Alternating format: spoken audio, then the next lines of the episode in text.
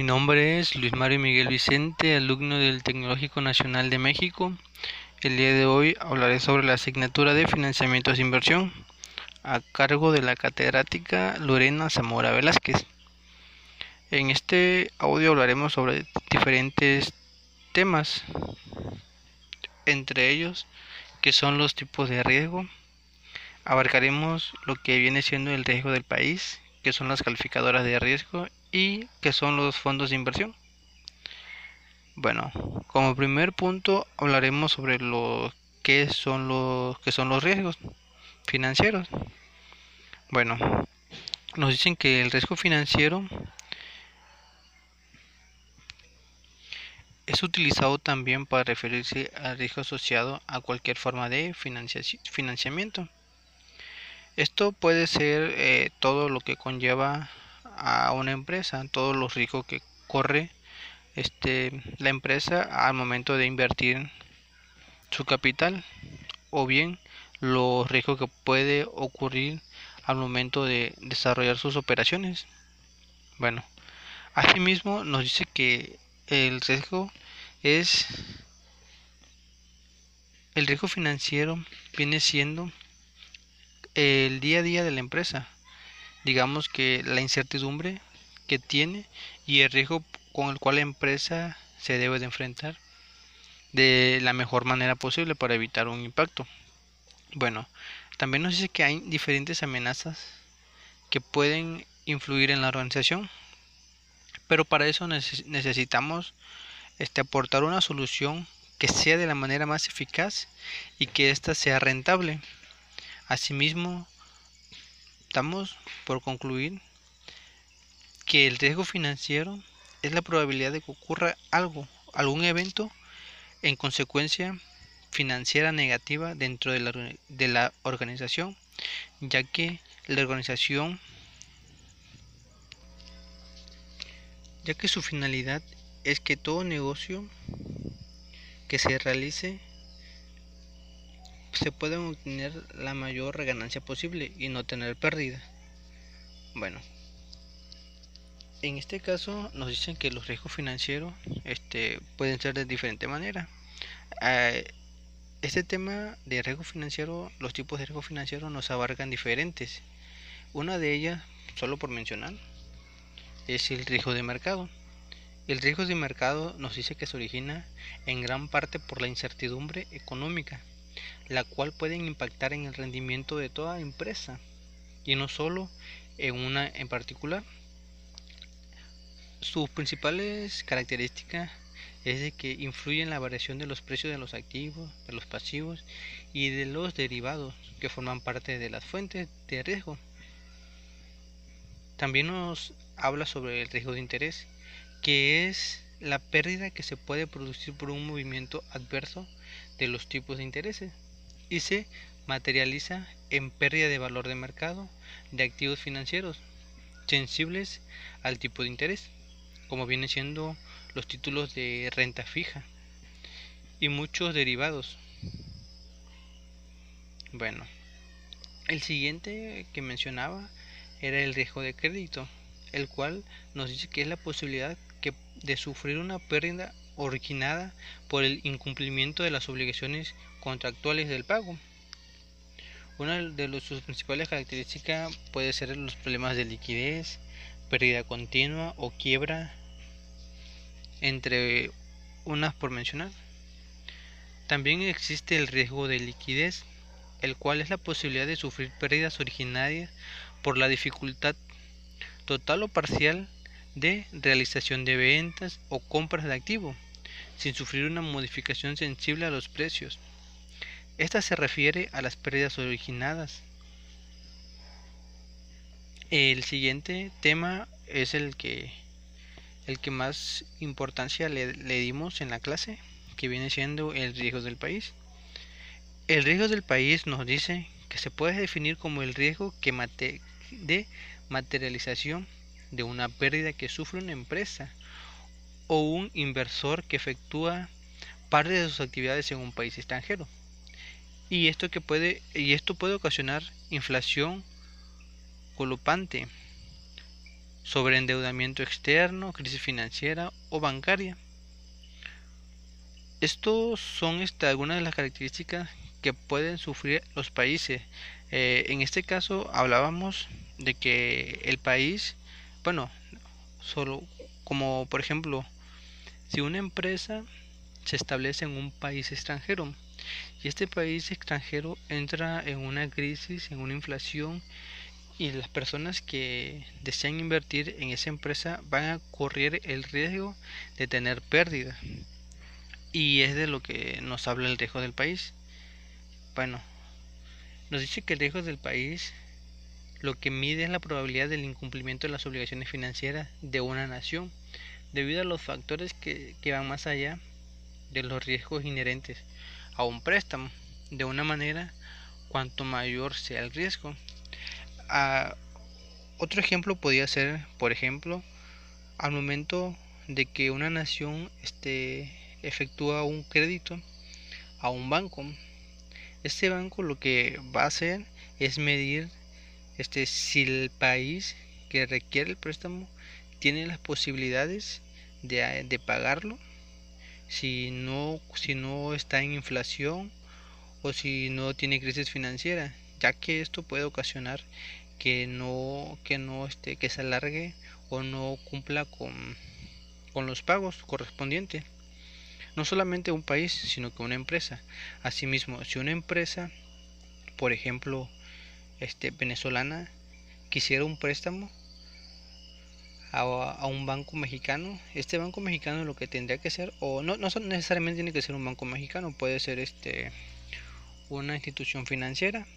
Esta lo que tienen que hacer es averiguar si la nación este primero este se encuentra en buen estado.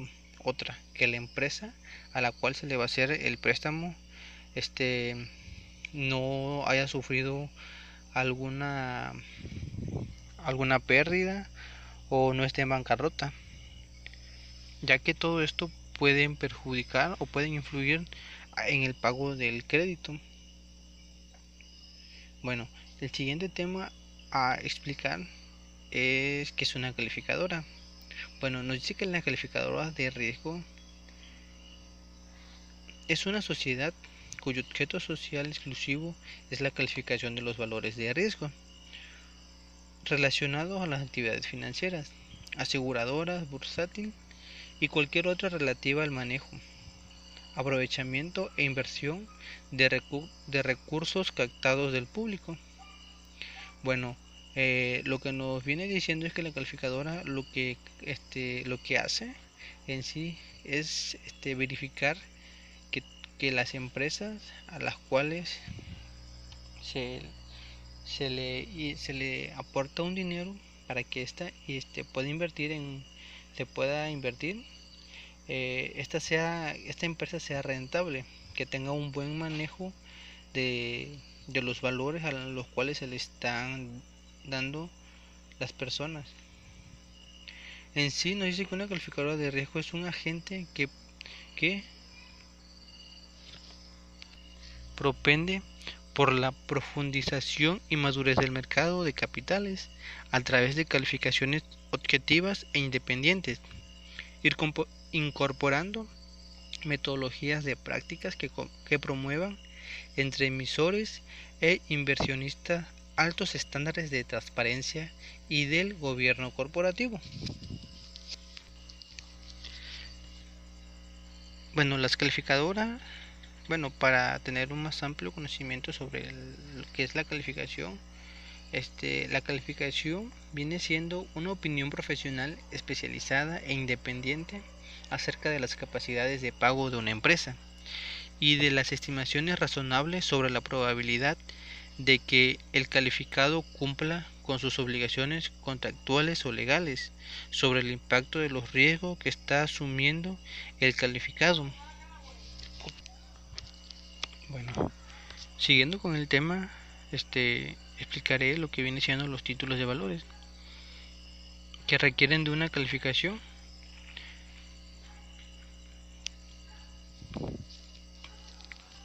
Bueno, los títulos son los bonos ordinarios emitidos por entidades diferentes, de los establecimientos de crédito o papeles comerciales, excepto los emitidos por Foganfin, bonos ordinarios o de garantía generales emitidos por establecimientos de crédito, bonos emitidos por entidades públicas y los valores emitidos como resultado de un proceso de titularización. Bueno, ah, también hablamos sobre las calificaciones que pueden ser a corto y a largo plazo. Bueno, a corto plazo viene siendo la escala de calificación que otorga otorgada por por compañías especialmente calificadas y, y evaluadas para realizar esta operación. Bueno, algunas de las calificaciones que se le pueden dar a corto plazo es la la BRC1, la BRC1, la BRC2 y la BRC3, siendo la BRC1 más la escala más alta y la BRC3 la más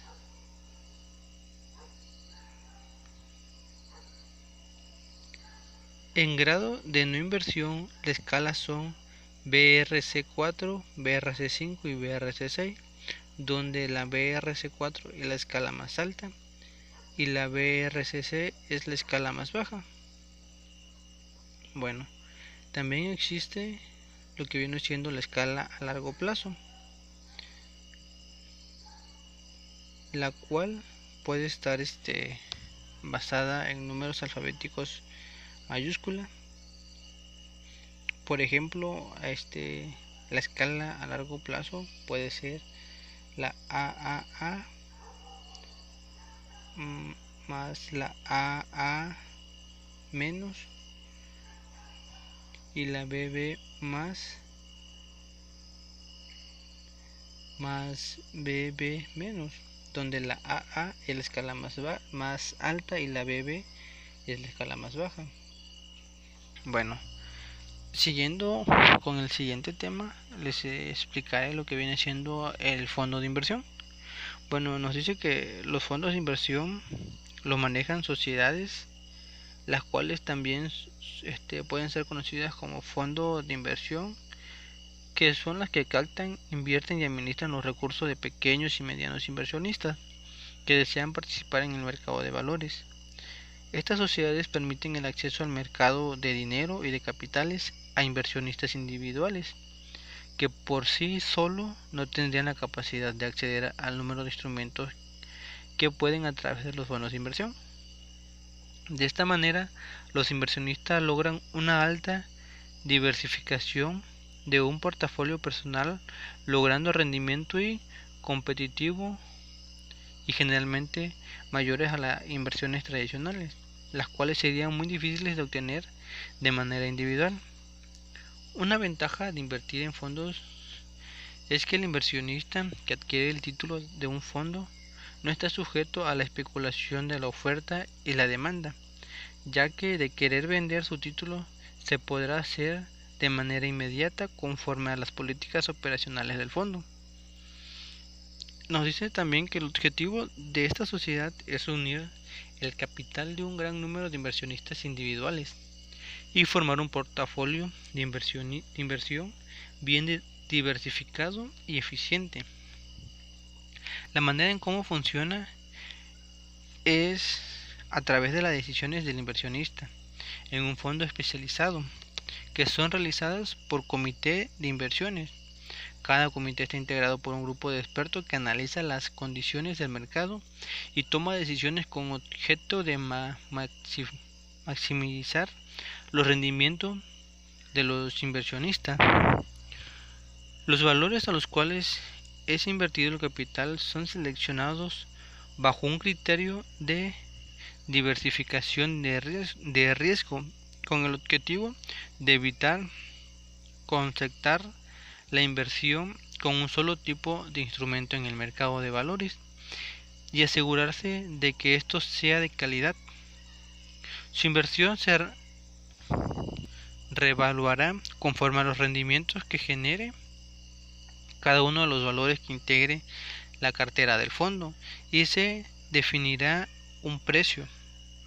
Los intereses que genera el fondo son el resultado de la variación diaria del precio de cada título debido a la valuación de los instrumentos contenidos dentro de la sociedad. Bueno, espero que haya quedado entendido los temas a los cuales estuve mencionando. Como conclusión, tenemos que los riesgos financieros es todo es toda aquella acción que se puede generar en una empresa y que ésta puede sufrir en su financiamiento o en sus situaciones financieras. Aquí también nos dice que, que el riesgo financiero del país viene siendo todo aquel riesgo que, que pueda obtener la empresa al invertir en un país o viceversa, o que los inversores quisieran invertir en una empresa extranjera en la cual el país este, no tenga los medios suficientes o no tenga estabilidad económica y puedan sufrir pérdidas. Para, para todo esto se hace una eh, evaluación la cual puede estar integrada por las calificadoras, ya que las calificadoras son las encargadas de averiguar qué empresas son rentables financieramente y si son capaces de poder a, las personas como inversionistas poder este, este, ser rentable y así ellos este, puedan obtener utilidad. Asimismo, también hablamos sobre los fondos de inversión, que, eso, que es la manera en cómo invertir en una empresa a través de, de títulos de inversión. Bueno, sin más que decir, me despido y gracias.